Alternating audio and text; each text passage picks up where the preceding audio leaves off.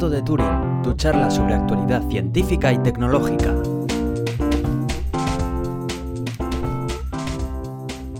Bienvenidos al Gato de Turing. Yo soy Aitor Brazaola.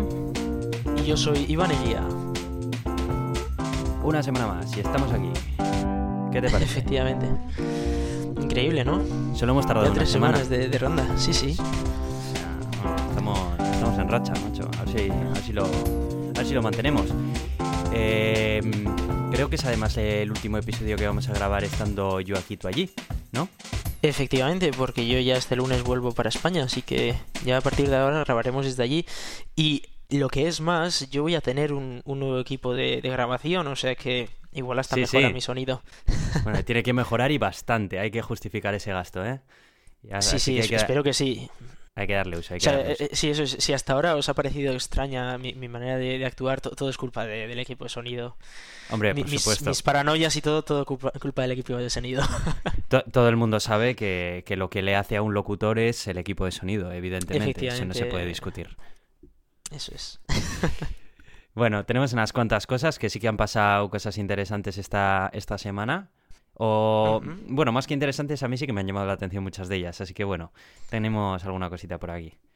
No sé si quieres Sí. comentar algo más o empezamos con tecnología. Vamos a empezar con tecnología.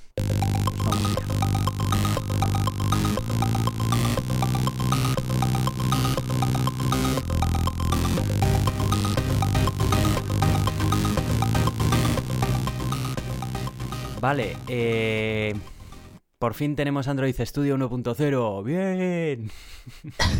Lo dice el desarrollador de Apple. Pero sí. eh, Véndemelo, véndemelo, Iván, véndemelo.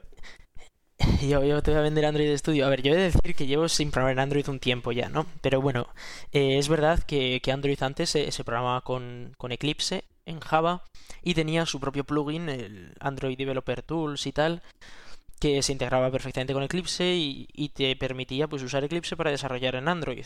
De manera que pues podías probar tus programas en el móvil, podría, podías usar las librerías y tal de, Android, tenías eh, chequeo de sintaxis, etcétera. Bueno, lo, de cual- lo que, que tendría cualquier IDE, pero para Android. Y, y bueno, viendo viendo que aquello iba, pero obviamente estás teniendo un IDE como Eclipse que, a ver, hay que decirlo, no es que sea muy estable y y es para lo que es, es para, para Java sobre todo, así que empezar a meterle plugins y tal, pues no siempre era la mejor idea. Eh, Google pues empezó a desarrollar lo que llamaron ellos Android Studio y, y bueno, en sí es un es un IDE que como puede ser Eclipse o como puede ser otro, que en este caso está basado en IntelliJ IDEA, que es otro IDE como competencia de Eclipse, digamos, pero que sí que tiene mejor pinta y, y que debería funcionar mejor. Y llevaban en, en fase beta o alfa, no sé, como un año o año y pico. Sí, sí. Y por fin, por fin ha salido la versión 1.0, ya con, con todos los, con todo lo necesario para, para crear tus proyectos con el editor oficial de Google para, para Android. Lo Vamos, que ahora puntazo. Si, no utilizas IntelliJ IDEA para hacer desarrollo en Android es porque no quieres. Porque ahora mismo se supone que tiene todas las mismas funcionalidades y característica- características que puede tener Eclipse, ¿verdad? Con el plugin ADT. Se supone que para eso es una 1.0. Sí, eh, eso Vale. es. Y, y no solo eso, sino que encima eh, trae, trae una integración con, con. ¿Cómo se llama esto? Con Gradle, que es un. eh, es una especie de Maven, pero. Pero distinto, digamos, con algunas otras funciones nuevas, etcétera. Eh, bueno, no sé, no sé si aquí todos los oyentes saben lo que es Maven. Maven es un sistema que te permite pues hacer ciertos comandos con, con tu programa, como compilarlo, eh, enviarlo a, a internet, es, bueno, prácticamente pues, hay plugins para todo tipo de, de acción y Gradle es como un Maven más avanzado, diría yo. Y viene con total integración para, para Gradle. Viene también con opción para usar sistemas de control de versiones e incluso ya no solo cosas como Git, sino que ya directamente sitios como GitHub en la que solo tienes que meter tu, tu clave de API y directamente eh, ello solo se conecta con los repositorios, etcétera, o sea que está muy bien integrado. muchísimas opciones de configuración, actualizado. eh, la verdad es que está, está muy bien. A mí me ha gustado mucho. Y, y de hecho tengo un compañero que, que está también programando en Android que le echó un vistazo y dijo, Buah, esto comparando con, con el plugin de Eclipse es otro mundo y mucho mejor. Menos mal, es que yo creo que la mayor ventaja que te da sobre todo es el funcionamiento del propio IDE, que es que hay, hay años luz. Em, como curiosidad, eh, bueno, ya de por sí el propio IDE IntelliJ IDEA de, de la compañía JetBrains eh, está muy bien y lo tienes eh, para, para muchos lenguajes de programación diferentes. Hace poco, eh, un compañero de clase, em, concretamente Rubén, Rubén Fischer, que probablemente esté escuchando esto también, Sí. y si no, pues muy mal. Em, encontró un descuento que tenemos porque, bueno, eh, el, IDE este, IntelliJ IDEA, está bastante, bastante mejor que Eclipse en todos los sentidos. ¿Qué pasa? Que Eclipse es de código abierto eh, y, y todo el rollo este que, que tenemos con lo del código abierto, ¿no? Pero eh, A ver qué concretamente... tienes tú que decir con el código abierto. Que sois unos hippies. Encima, a ver, el código abierto puede estar muy bien, ¿eh? Vale, vale, espera, Lo que espera. pasa es que, a ver, hay... Sí, escucha, escucha esto, que tienes la versión Ultimate de IntelliJ IDEA gratis por ser estudiante. ¿Eh? ¿Eh? ¿Qué me dices con lo del código abierto? Dime, Me, dime. me parece muy bien, me parece muy bien. Estaría también muy bien que, que abrieran el código de IntelliJ IDEA, nos, nos claro. todos. Claro, claro. Bueno, pues eso, quería aprovechar a decir eso, que los que queráis probar IntelliJ IDEA para sustituir vuestro vetusto Eclipse en el que estáis utilizando con Java desde hace milenios y pensáis que no hay una alternativa a la altura, pues sí, sí la hay. Y si encima sois estudiantes, tenéis el pack de estudiante de JetBrains, que viene la versión Ultimate de, de- de este IDE y, y de muchas otras herramientas que tiene esta compañía, que están muy, muy bien. Yo el otro día lo pillé y hay cosas muy interesantes. En JetBrains teníais que entrar en la página Jet- JetBrains y ahí, ahí podéis buscarlo. Eso es. Vale. En cualquier eh, caso, siguiendo con el tema de, de Android, eh, está basado en IntelliJ IDEA, pero es verdad que está totalmente adaptado para, para Android, para el desarrollo en Android. O sea que realmente trae las funcionalidades de IntelliJ IDEA y toda esa plataforma que es una plataforma muy estable, muy, muy comprobada, muy usada y la adapta completamente para, para Android y con todo el SDK y todo. Pues sí, no, la verdad que les hacía falta ya desde hace tiempo a, a esta gente de, de Google, ¿no? El tener unas herramientas de developers al fin y al cabo como en condiciones, que, que también es los que hacen que sus usuarios se queden en la plataforma. Así que bueno, ya era hora. Sí. Vale, em, eh, hay un evento de desarrollo web en Bilbao al que yo todavía no he ido, mm, pero no sé, Ujú. háblame un poco de él. Sí, bueno, yo os puedo contar porque estuve en la edición de 2012, creo, allá, allá por hace dos años, porque el año pasado no pude, no pude acudir. Pero bueno, este próximo 17 de enero eh, tendremos, tendremos Bilbo Stack en, en Bilbao. Eh, vamos a intentar a ver si podemos invitar a, alguno de los conferenciantes para que nos explique un poco eh, Bilbo Stack algún, algún día antes de, de la, de- del propio evento. Pero en cualquier caso, eh, es un, es un evento en el que se va a hablar sobre desarrollo web. Va a haber un montón de conferenciantes, entre los que están Javi Santana, Pablo Graizar, Quique Martínez, Asier Márquez y un montón de ellos más que nos van a hablar sobre diferentes técnicas, diferentes eh, estilos para desarrollo web, eh, CSS, HTML, bueno, todo, esos, todo ese mundo. eh, y nos van a explicar eh, todas las novedades sobre ese mundo y todo lo que ellos también hacen en sus respectivos trabajos, lo cual yo creo que es un puntazo conferenciantes de ese nivel explicándonos el desarrollo web a, a día de hoy cómo está.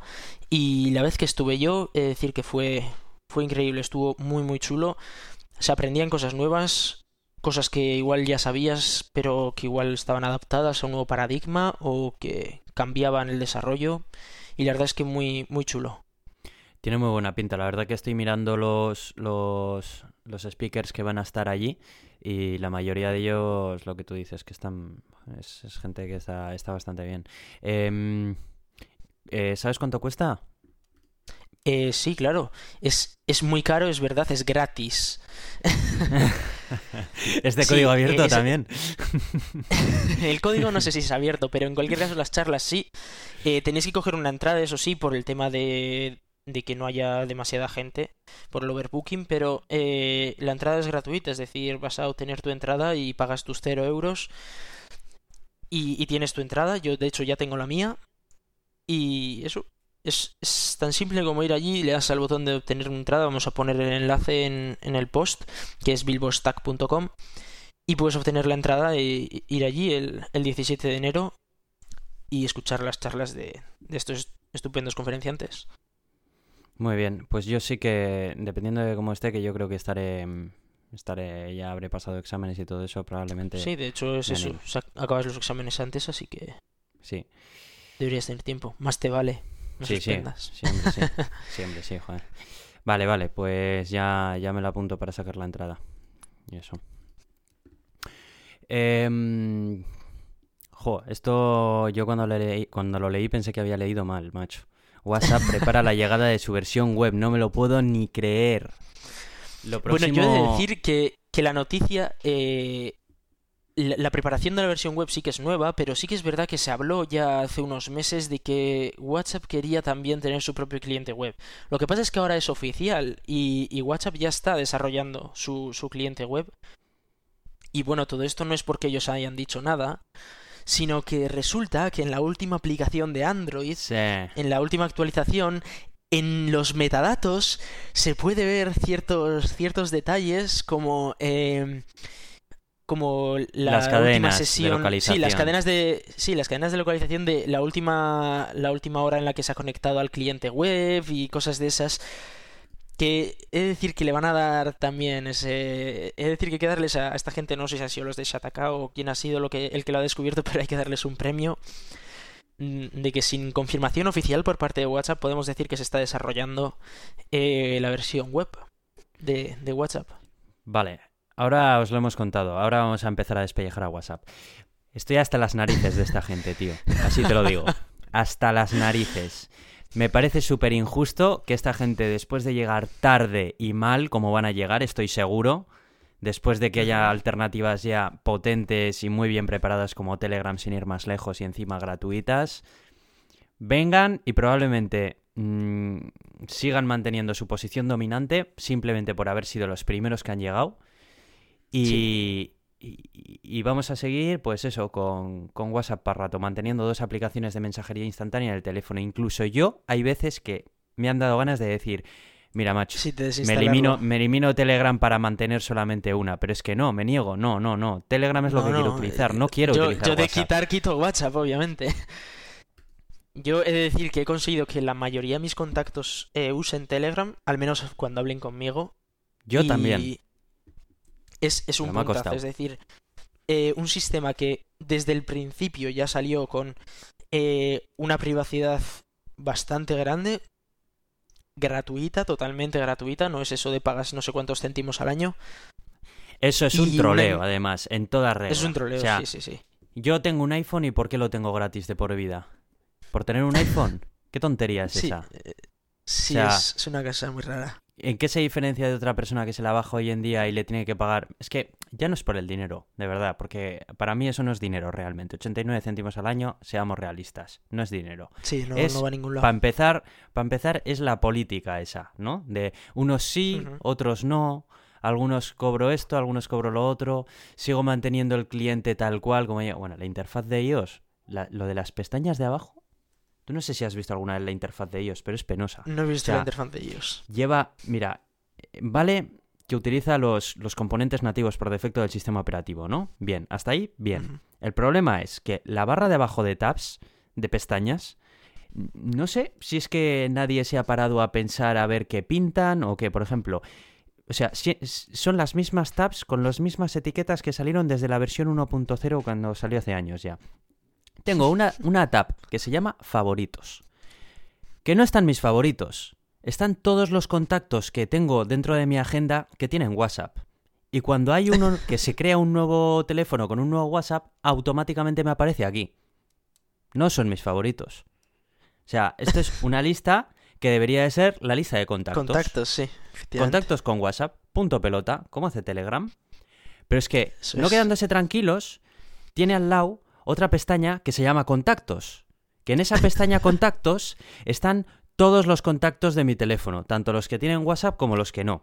Pero ¿no? para eso ya tienes una aplicación de contactos en el teléfono, ¿no? Evidentemente. Y luego tengo otra pestaña que se llama Estado, que es una pestaña entera nada más que para cambiar el estado, cosa que no utilizo para nada y que podría estar perfectamente dentro de la pestaña Ajustes, como está en Telegram.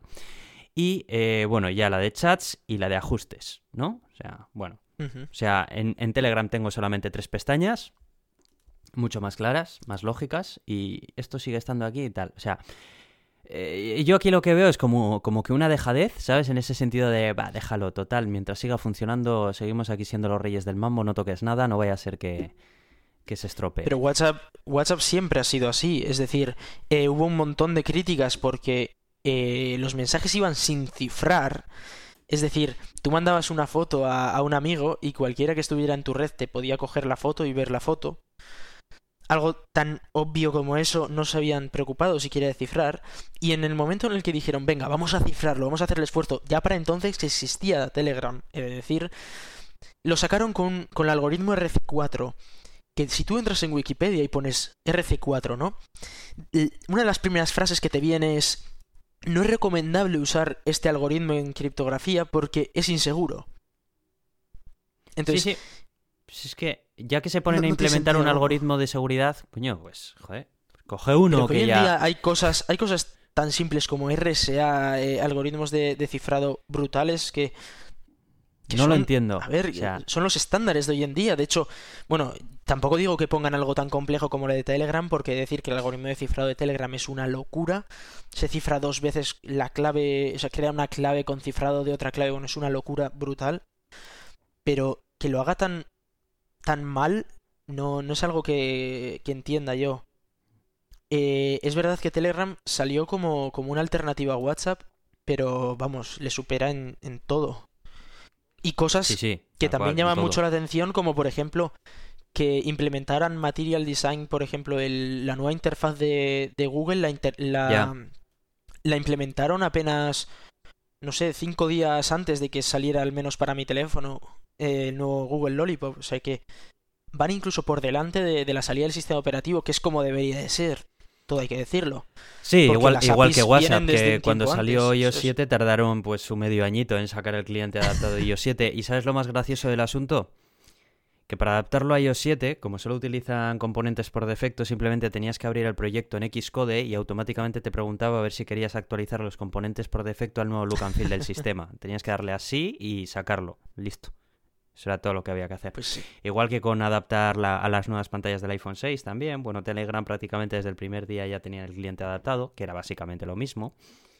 Y bueno, nosotros nos hemos tirado un par de mesecitos, pues así. sí. En fin, Y cosa- cosas como que tardaron también en adaptarse a la- al look de Android 4.0 un montón.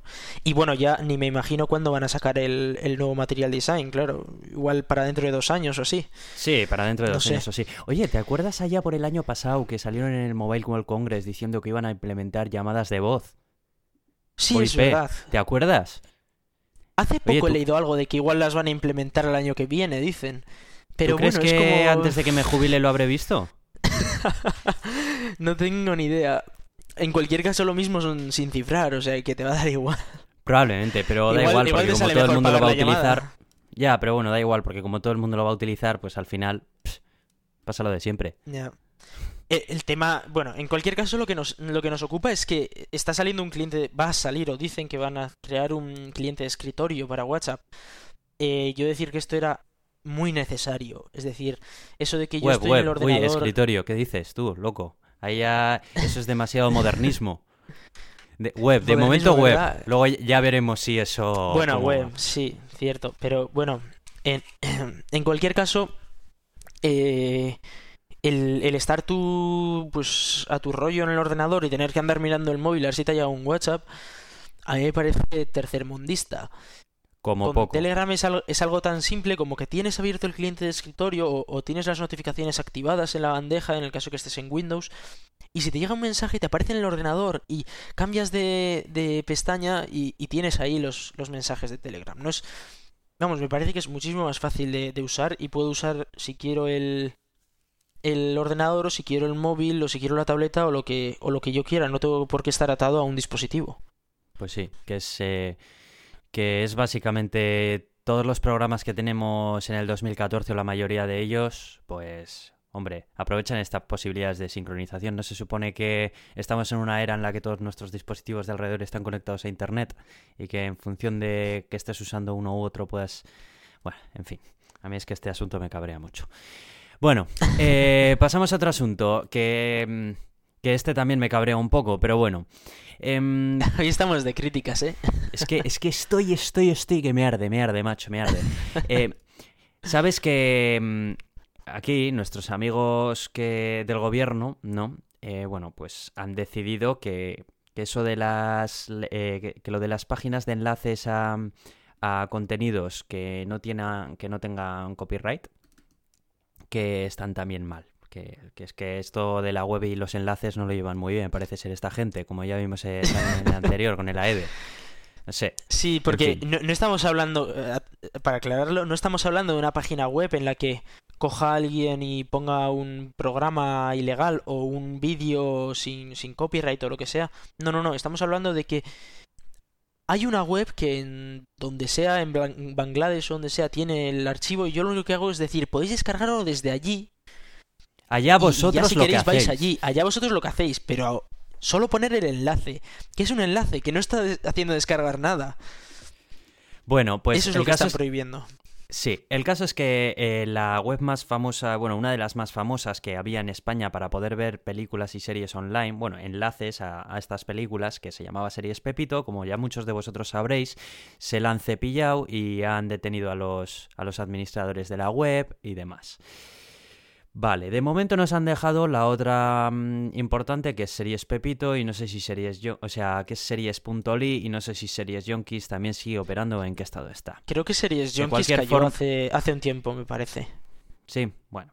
El Sí. caso es que Series Lee también se ha chantado y ya ha dicho que, que le da mucho miedo esto y que como, mm, como le digan algo lo que sea, que rápidamente elimina todos sus enlaces sospechosos, que se queda simplemente como una plataforma para puntuar eh, contenidos multimedia y demás y que hasta luego Lucas. Vale, ¿qué, ¿con qué nos deja esto? Nos deja pues con un vacío tremendo a los que nos gustan las series y las películas. ¿Por qué? Porque no queremos ir a verlas a la tele. A ver si os enteráis de una maldita vez, si algunos escuchan este podcast. Tampoco queremos ir al videoclub a alquilarlo. Estamos en el 2014, 14. Queremos verlo cuando, cómo y Enseguida en donde 2015 ya. queramos. Ya en 2015 casi. Em, a mí me hacía mucha gracia porque sobre todo eh, lo que habían distribuido a los medios cuando dieron la noticia es que eh, los ingresos generados por la publicidad del servicio de series Pepito que se almacenaban en una cuenta en Suiza o no sé dónde decían ascendían a no sé cuántos millones de lereles de... Digo, a ver, a, a ver, a ver. Ese millón de... esos millones de pasta... ¿eh? Serían los mismos que podría haber ingresado en el país pagando impuestos una empresa como Netflix que la hayáis dejado entrar y no la hayáis echado a patadas con vuestra mierda de derechos de autor. Perdonen la, la palabra, pero, pero es que es así. ¿O no? Efectivamente. Sí, sí, realmente, si, si les permitieran a estas empresas operar en, en nuestro país, eh, estaríamos recaudando impuestos, para empezar. Pero aquí tenemos de nuevo a temas de, bueno, de estas asociaciones privadas, ya sean las GAE para música, el AED para la prensa, y ahora mismo no estoy seguro de cuál es eh, la asociación de para las series o la televisión, que ya están pues tocando las narices y queriendo que, que- queriendo llevarse todo el pastel. Vale, vamos a, vamos a analizar un poco lo que tenemos ahora para darnos cuenta de, de lo que hay, o sea, tristemente, ¿vale?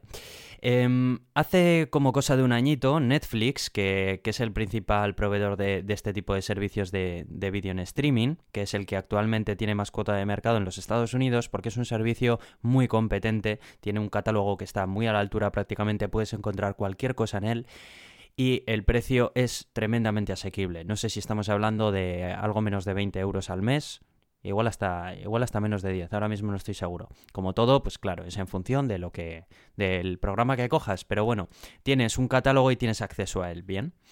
Vale, aquí en España, em, las ofertas que tenemos pasan por waki.tv, yo esto lo he probado, Vale, yo voy a hablar de todas estas porque las he probado todas, ¿bien?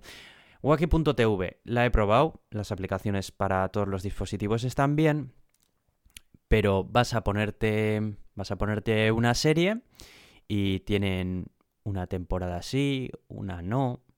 De una de las temporadas que tienen tienen algunos episodios, otros no, pues porque claro, es que los derechos de un episodio no son los mismos que el otro, qué tal. Vamos, que estás pagando el servicio que ronda los diez y pico y bueno, pues sigues, eh, sigues viendo, buscándote la vida por torrent para ver ciertos episodios, muy lógico, sí, sí, todo muy normal, muy lógico. Bien. Em, tú sigues utilizando este servicio hasta que un día, claro, se te hinchan las narices y dices, mira, que os den. Para ver todos los para ver algunos episodios por torrent, pues los veo todos y así arreglado. Y otra cosa que no me gusta nada de este servicio y de otros que voy a mencionar más adelante es que para ver lo que el viento se llevó, pues puedes verlo con la suscripción que tienes, que estás pagando, pues lo que estés pagando ese ese mes. Pero claro, si quieres ver una película que ha salido hace poco en DVD, porque pobre Pobrecillo, que se cree que, se cree que con lo que está pagando al mes se la vamos a poner. Pues no, tienes que alquilarla. Aparte sí, aparte de lo que estás pagando, tienes que alquilarla. ¿eh? Como un servicio aparte. No es esto lo que queremos. No sé si alguien se ha enterado. No, o sea, queremos pagar y olvidarnos, no pagar y además pagar más para ver ciertos, ciertos contenidos. Si ya te pago, vas y me los pones. Y si no, te buscas la vida para poder ponérmelos. Esto, esto me recuerda también un poco el tema del cine que, dicen que en España hay muy poca cultura cinéfila a, causa de las descargas y todo eso. Pero eso sí, un día en toda la historia que ponen el cine a 2.95 se llenan las salas como, como si no hubiera mañana. O sea que igual el problema no es las descargas. Evidentemente que no es las descargas. De hecho, eh, creo que con este tema de la EDE yo todavía no he visto ningún kiosco abarrotado de gente comprando periódicos, ¿eh? Pero, pero bien, ¿eh? Suerte. Suerte. Eh... Lo del tema de lo del tema del día del cine es un es, un tema que un día me gustaría hablar con, contigo acerca de eso y más en profundidad porque es un tema interesante y ahí entra mucho en, juego las distribuidoras de contenidos que tienen bastante agarrados eh, a, las salas de cine. Pero bueno, volviendo con el tema. Em, como ya os he comentado, Wacky TV, un servicio que en la teoría está muy muy bien, pero en la práctica falla en su totalidad por la cantidad del catálogo y por eh, los servicios estos de alquiler que, que no tienen razón de ser. Así de claro. Vale, eh, vas al cine, vas a ver a la cadena de cines de Cinesa, de, por aquí, y te sacan Zombie, el videoclub en tu casa, todo el contenido que quieras ahí. Ojo, yo fui ahí, que soy mucho de ir al cine, y aluciné, ¿no? Dije, Buah, este es el sueño húmedo de cualquier cinéfilo. en cuanto llego a casa voy, meto este código que me han dado para tener un mes gratis, y bueno, va a ser el servicio de mis sueños. No. Lo que ocurrió fue más de lo mismo. Eh, por suerte esta vez no tuve que pagar, porque como ya he dicho, pues utilicé un código que daban en aquel momento y pues pude disfrutar de su de su triste catálogo durante el mes que duró en el que solamente mm, tenían los episodios de las series que en ese momento estaban echando en Canal Plus, pues porque, bueno, este servicio de Zombie no solamente es de Cinesa, sino también es de Canal Plus. Y bueno, todo el mundo sabe que en España aquí Canal Plus y Digital Plus, pues son los que cortan el bacalao. Así que las series, si querías ver Juego de Tronos, pues te, fastidiabas y veías los episodios de Juego de Tronos que estaban echando en ese momento o que habían echado hace poco en, en, Canal Plus y que algunos de los episodios de otras temporadas antiguas pues sencillamente pues no estaban, así, así de claro. Em, también era otra vez lo mismo el tema de las películas. Querías ver una película mm, más o menos reciente, y con reciente me refiero a de cinco años aquí, que, que, no fuese alguna tontería, y ya tenías que sacar otra vez la cartera y pagar más. Y pues no. Y esto no queda aquí, ¿no? Porque dices, bueno, pero yo a ver, yo soy un tío, yo soy un geek, ahí de pura cepa, ¿sabes? Lo llevo en la sangre. Yo, yo tengo un iPad, tengo un Apple TV en mi casa, esto tiene una cosa que se llama AirPlay, que yo puedo coger y mandarle cualquier imagen que tenga yo en mi iPad a la tele y estoy, en vez de verlo en la aplicación de la tele, del iPad, lo estoy viendo en la tele, como un señor, ¿no? Pues no, también. Pues no. ¿Por qué? Pues porque los señores de, de, de Zombie han decidido que su aplicación tiene cortado el acceso al servicio de AirPlay de tu iPad. Sí, esa cosa que lleva nativa tu propio sistema operativo, pues no, no la puedes utilizar con su plataforma. es absurdo. Y es que tampoco, ya, sí, estás pagando por ello, ¿no? Pero solo lo tienes que utilizar aquí. Y ya está. No puedes utilizarlo en ningún sitio más. Y dices, bueno, pero aún así yo soy un tío cultivado, un tío en esto, un nativo digital, de pura cepa, vamos. ya tengo aquí una cosa que es un adaptador de, de, mi cable Lightning de la salida que tiene mi iPad a HDMI. Yo esto lo enchufo a la tele y, y a ver quién es el guapo que me dice que no se ve. Pues no, tampoco puedes. También han capado también la salida mediante HDMI. Lamentable. Es lamentable. Pero es absurdo, no tiene ningún sentido. Sí, sí, sí que lo tiene y te lo voy a decir ahora mismo. Como ya te he comentado, ¿no? Esto de Zombie pues está creado por los señores de Canal Plus y de Cinesa. Básicamente lo que ellos quieren es que si quieres ver las cosas que quieres ver Zombie en la tele, pues que les pagues Canal Plus. Tela. Sí, sí, Tela, tela marinera. Y es que además también puedes coger un, super pack, ¿no? De que te coges Canal Plus y aparte eh, también, pues eso, eh, puedes cogerlo todo junto a la vez y así te cobran una salvajada. Todo lo que tú quieras, tú págales todo lo que quieras. Efectivamente, y, vas a ver el catálogo. claro, y, ves el catálogo sesgado que ellos te quieran dar y, y donde ellos quieran que lo veas, ¿vale?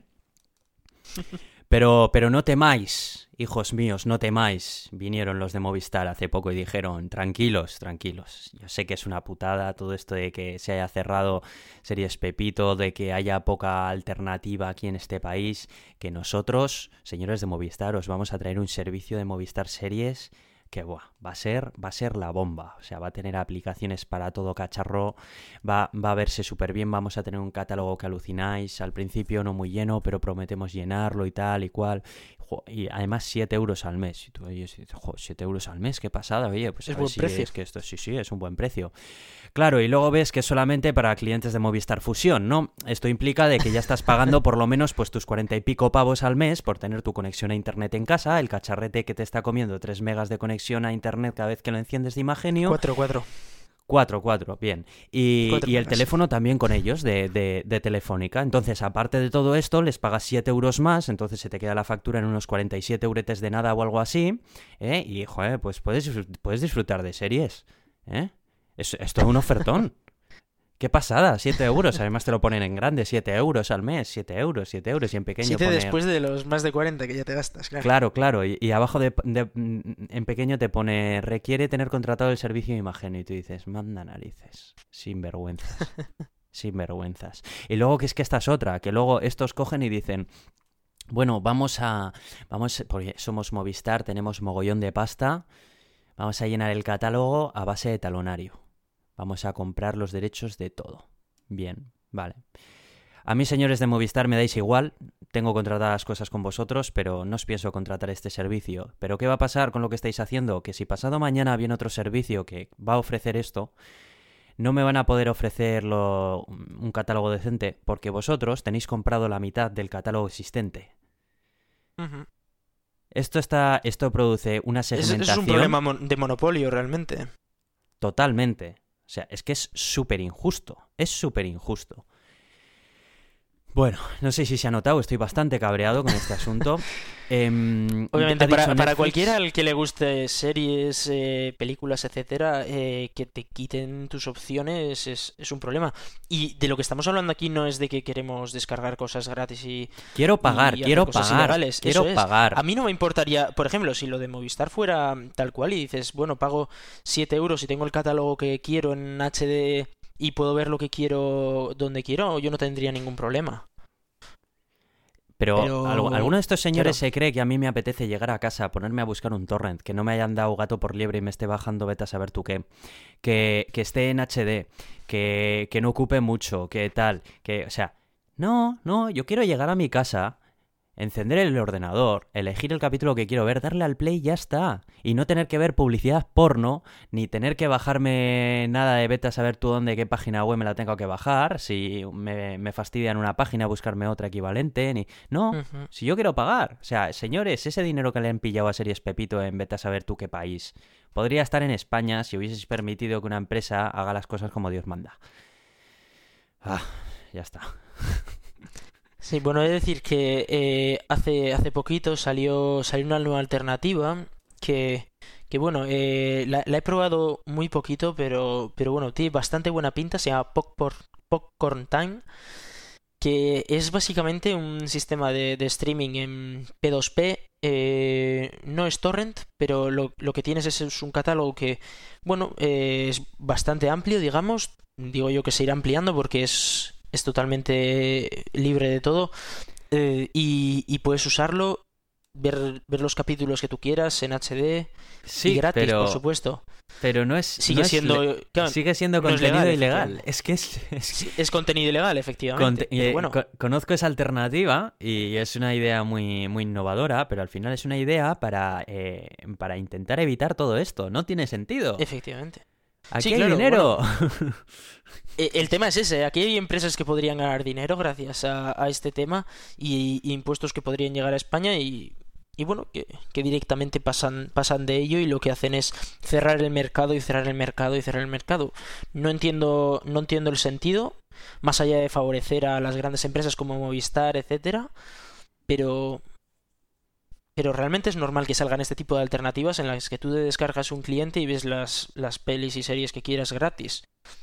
Porque nadie quiere estar pagando 60 euros al mes para ver series. Pues no.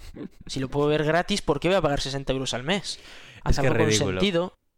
O, si cobran un precio razonable. Yo estaría dispuesto a pagar hasta, no sé, 15 euros o así al mes. Yo estaría dispuesto a pagar por un servicio que me dé comodidad, que no me tenga que buscar la vida cada vez que quiera ver algo. Comodidad, sencillamente. Eso es. Bueno. Em, ¿Qué? ¿Hablamos de ciencia? Vamos a ir un ratito a ciencia. Venga.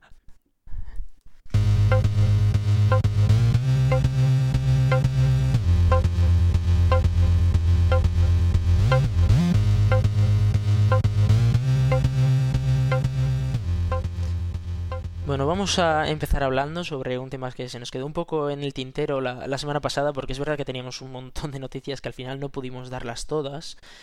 Y, bueno, a mí se me quedaron las ganas de hablar de, una, una, semana bastante catastrófica que tuvimos hace ya hacía bastante tiempo, más de un mes me parece que fue. Eh, sí, efectivamente, ya por principios de noviembre, en el que, bueno, hubo dos graves accidentes en, en, el tema de la aviación espacial y que de hecho se, se saldaron con víctimas mortales incluso. Eh, estamos hablando de, del accidente del cohete Antares y de la Spaceship Chu. Eh, vamos a empezar por, por el Antares. Eh, el Antares es un cohete, el cohete de la empresa Orbital Science, que es, junto con SpaceX, una de las dos empresas que están están recibiendo financiación del gobierno americano para eh, hacer un sistema tripulado eh, privado para la estación espacial y, bueno, quién sabe si más allá. Eh, como ya he dicho, Orbital tiene su, propio cohete, Antares se llama, y lo que pasó es que hace ya más de un mes reventó al despegar.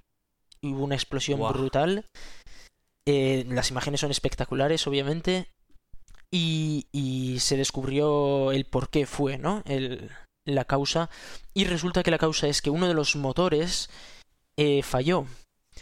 Y dices, bueno, vale, puede fallar, ¿no? Y, bueno, tienes test de calidad y tal, y bueno, pues uno te puede salir mal. El tema es que, por lo visto, estos problemas ya han, eh, estos eh, estos motores ya han dado problemas antes y de hecho son, son unos motores rusos de la antigua de, unos antiguos cohetes rusos que se los vendieron a Orbital por, un buen precio, obviamente, pero que por, lo que se está viendo no están siendo tan de tan buena calidad como se esperaban.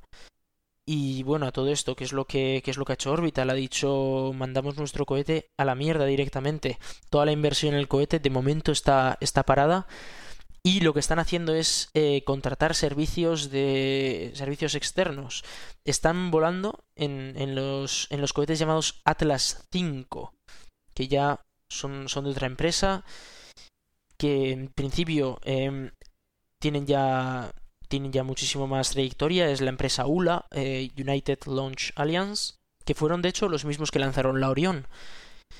Así que bueno, es una empresa que ya tiene bastante bastante conocimiento del tema y han dicho mejor usamos estos cohetes que sabemos que funcionan y no nos arriesgamos a que nos reviente otro cohete en medio de la rampa y nos quedemos sin, sin cohetes sin, y sin nada.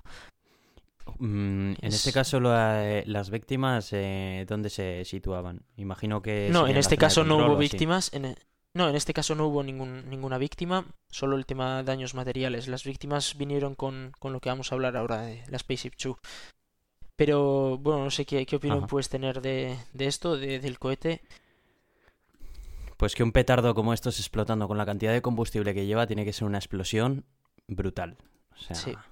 esto tiene que tener una onda es expansiva que- increíble. Sí, de hecho, gente que lo, que lo vio desde lejos eh, se tenía que, que tapar bastante igual, claro, porque tú ves explotarlo y dices, vale, tú lo estás viendo desde lejos, igual lo estaban viendo desde 5 kilómetros y dices, vale, esto dentro de unos segundos va a sonar mucho. Porque tú has visto la explosión, pero todavía el sonido no te ha llegado y, y la gente se, se ponía detrás de los coches, etcétera, porque el ruido era atronador. Claro. Atronador. Buah. El y el Sí, montón de pasta además invertida, claro, que esa es otra. Sí, sí, muchísimos millones de euros que se fueron al carajo. Ese Tal es cual. el tipo de cosas que organismos públicos como la NASA y la ESA se pueden permitir menos, entiendo, porque andan Sí, por con suerte, bueno, esto es una es, es una empresa privada, he de decirlo. Orbital no aunque tra- trabaja, o sea, aunque está recibiendo un contrato de la NASA, es una es una empresa privada. Son contratistas de la NASA. Mm, Eso es. Vaya. Y eh, luego vamos a hablar de- del segundo desastre, este ya más grave. Económicamente probablemente no, pero sí en cuanto al coste humano, porque hubo una víctima mortal cuando eh, pues la, la empresa Virgin, que tenía, tenía su nave espacial con la que estaba ofertando vuelos a, a la frontera del espacio, a los 100 kilómetros de altura, por un precio razonable, unos 200.000 euros, que bueno, para ti, para mí, pues obviamente ¿Cómo no es un avisaste? precio... Sí, efectivamente, no, no es, quizá no sea un precio en el que podamos pagarlo nosotros, pero bueno, obviamente para muchísima gente con dinero, pues dice, ostras, pues me ir al espacio por 200.000 euros en vez de pagar 50 millones, ¿no? Pues les viene bien. Em, pero ¿qué es, qué es lo que pasó? Que estaban haciendo unas pruebas en, en el desierto y de repente se estrelló, se desintegró el, el avión o la nave espacial esta en el aire y, y chocó contra el suelo. Eh, esto fue muy serio, obviamente, y uno de los, eh, uno de los pilotos falleció en, en el, en el accidente y el otro eh, consiguió salir vivo, aunque gravemente herido.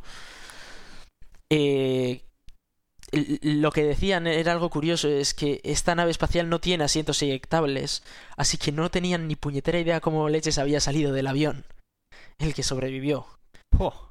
O sea que es- imagínate cómo se partió el avión para que pudiera salir vivo de ahí. Ya. Ya, ya, ya. Eh, lo, lo que pasó básicamente es que, bueno, la, la Spaceship, tie- eh, la Spaceship 2 tiene unos alerones gigantescos detrás que, que lo que sirven es eh, para frenar la nave cuando vuelve a la Tierra, ¿no?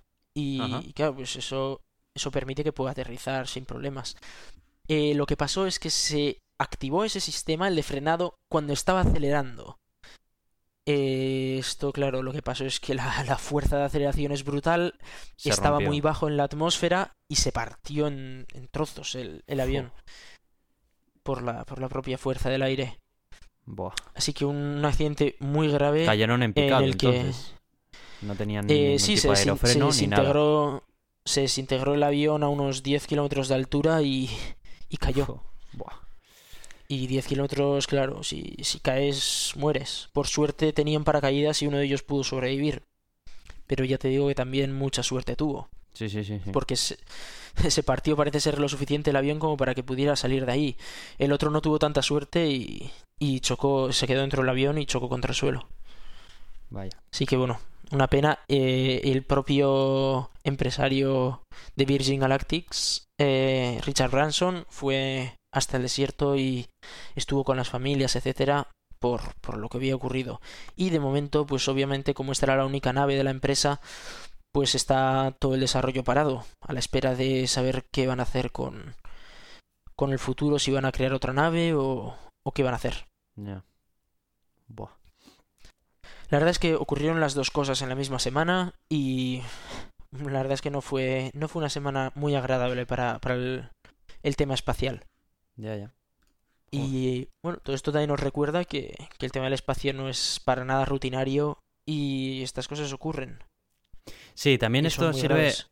precisamente para eso, ¿no? Hay, pa- parece que hay veces que decimos que, que pensamos como que, bueno, que estas cosas que ya están muy pensadas, que, que hay gente muy sesuda detrás de esto, que cómo, cómo van a fallar, como tal, pero no, no, sí, sí que ocurre. Para, si es que apenas hemos salido, apenas hemos salido todavía de nuestro planeta. Efectivamente. entonces- Sí, eh, todavía la- el, el tema espacial está muy verde. es- Estamos en los primeros años de la era espacial. Sí, y se fue a la Luna hace 40 años, pero todavía estamos en los primeros años. Eh, de hecho, bueno, todavía hay que recordar lo que pasó cuando fuimos a la Luna, que hubo eh, lo que pasó con el Apolo 1, que hubo un gravísimo incendio y murieron los tres tripulantes. O sea que, de hecho, mucha gente dice que no, no hubiéramos llegado a la Luna si no llega a ser por ese incendio, porque gracias a ese incendio em, hubo un montonazo de checks de calidad, un montonazo de, de cambios en las políticas de, de control. Y probablemente si no llega a ser gracias a eso, eh, no podríamos haber llegado a la Luna y no podríamos haber llegado a donde estamos hoy en día. Claro, Pero bueno, eh, esto nos enseña la situación.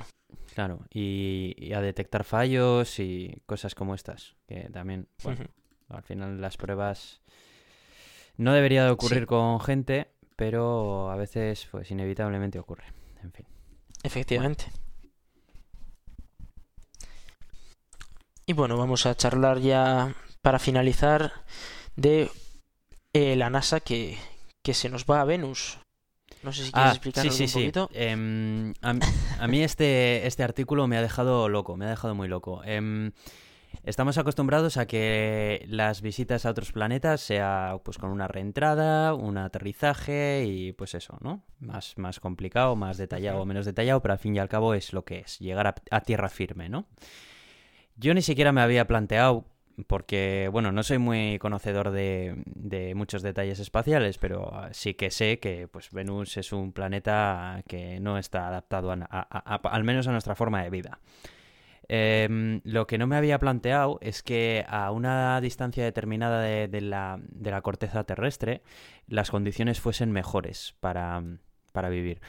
Venus, si no me equivoco, es un planeta que ahora mismo tiene como un efecto invernadero, pero a lo bestia. ¿No es verdad? Efectivamente, es, es un efecto invernadero brutal que hace que en la superficie se alcancen temperaturas de más de 400 grados centígrados. Sí. Con lo cual para la vida es un problema.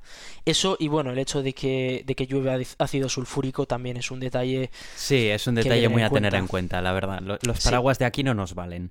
Y, efectivamente y Ah, bueno, eh, eh, algo tan simple como que la misión que más tiempo ha durado en la superficie de, de Venus no ha llegado a durar tres días. O sea que Claro. se ha desintegrado. Siempre se piensa como otros planetas como Marte y, y, uf, y bueno, no sé qué decirte, Marte y poco más, porque que puedan albergar la vida, poquitos. Sí, a día de hoy Em, Marte. El caso es que a la NASA se le ha ocurrido de que, oye, que no estaría tan mal ¿eh? en un Zeppelin, coger y llevar hasta allí un Zeppelin y hacer desde allí experimentos y cosas, porque, bueno, puede que a cierta distancia de la corteza, pues que no sea tan mala la, la situación. A mí esto me deja alucinado, o sea, me parece como muy de ciencia ficción. Quería saber también qué Sí. opinabas tú, si veías que esto es, eh, si ves que esto es algo lógico, eh, plausible, o es una ida de olla que jamás llevarán a, a, A ver, a es, cabo. es, es plausible, obviamente se, se puede hacer. Un Zeppelin tiene la ventaja de que flota en el aire, con lo cual eh, si lo consigues poner a, a una altura en la que eh, la temperatura es correcta, de que no te llueve ácido sulfúrico, porque las nubes quedarían igual por debajo, pues oye, ¿por qué no vas a tener ahí una nave que esté haciendo sus investigaciones y, y la tienes allí? Eh, pero claro, esto tiene un montón de problemas como el hecho de que, bueno, nunca hemos tenido un Zeppelin en otro planeta para empezar. Ya. Y, y como lo inflas, ¿cómo haces? Claro, porque tú vas a mandar una nave que va a llegar a Venus a una velocidad terrible. Y que tiene que inflarse de antes de, llegar demasiado abajo. Entiendo, Eso porque es, claro, tiene, si- tiene si que entrar a esa velocidad en la atmósfera. Eso es, si se, si se empieza a inflar demasiado pronto, se quema por la velocidad que lleva. Y si se eh, empieza a inflar demasiado tarde, eh, se puede chocar contra el suelo o directamente llega a esa zona que hemos dicho que está a 400 grados y con ácido Y se quema también. Y se quema también, efectivamente. Y la gente que viaja dentro se quema también. Si hubiera gente, obviamente tendrían un grave problema. porque la idea de estos, yo por lo que estoy leyendo, es poder llevar astronautas ahí. Sí, se, de hecho, si se consiguiera esa plataforma y si fuera lo suficientemente segura, se podrían llevar personas. Y de hecho, Venus es un planeta que está más, más cerca que Marte. Con lo cual, pues también para el tema de, llevar gente tardaría menos, etcétera. O sea que bueno, hay, hay muchos, muchos puntos a favor de, de algo así. Pero está el tema tecnológico que a día de hoy todavía no está desarrollada esa tecnología. Eh, sobre el papel es posible. Sí, Hasta ahí puede decir.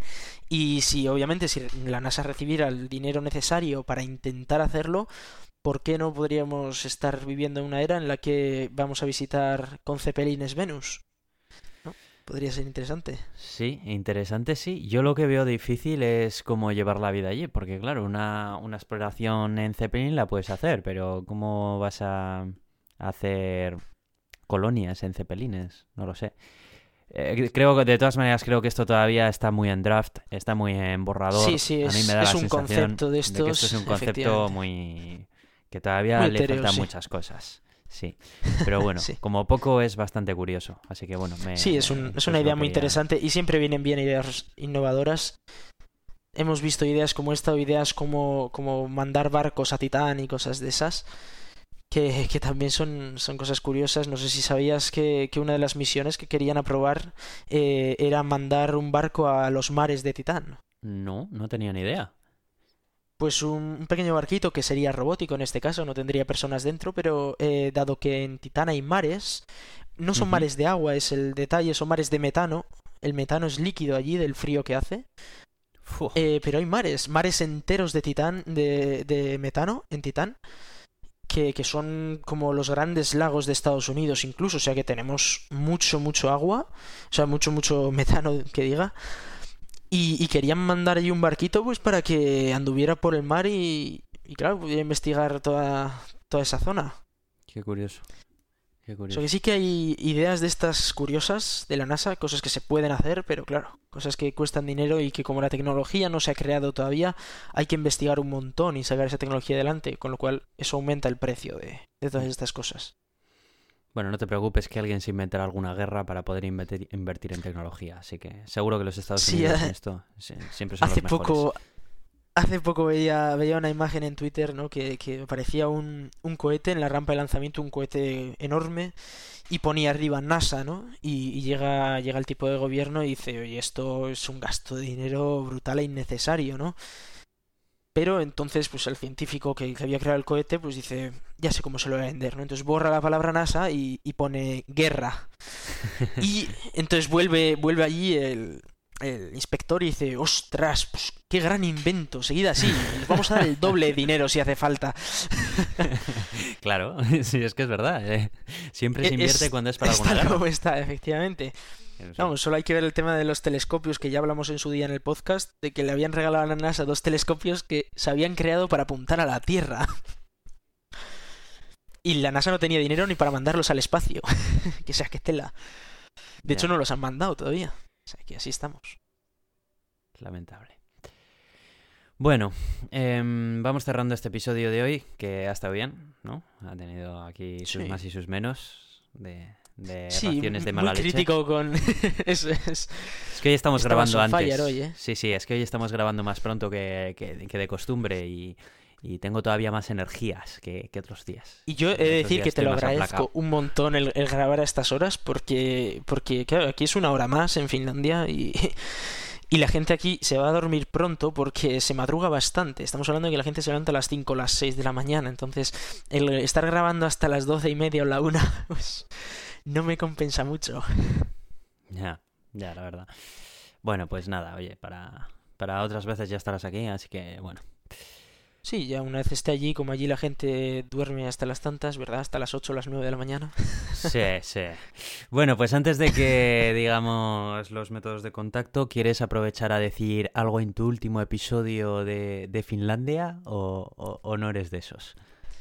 Yo, yo, yo querría decir una cosa y es que es, es una pena tener que volver a pesar de toda la gente que hay allí y que quiero ver a todos, obviamente, pero es una pena toda la gente que pierdo aquí, toda la gente con la que he estado conviviendo estos cuatro meses y que me lo he pasado genial.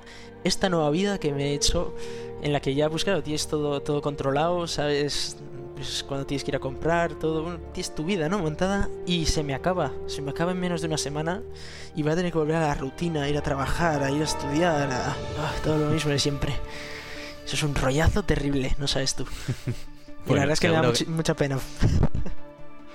Seguro que encontrarás aquí una rutina que se adapta a tus posibilidades. Ten en cuenta que antes de, antes de irte has, has, estado en una situación complicada, es tercero lo que tenías antes, la, la, carrera estaba empezando, era todo bastante más complejo, así que bueno.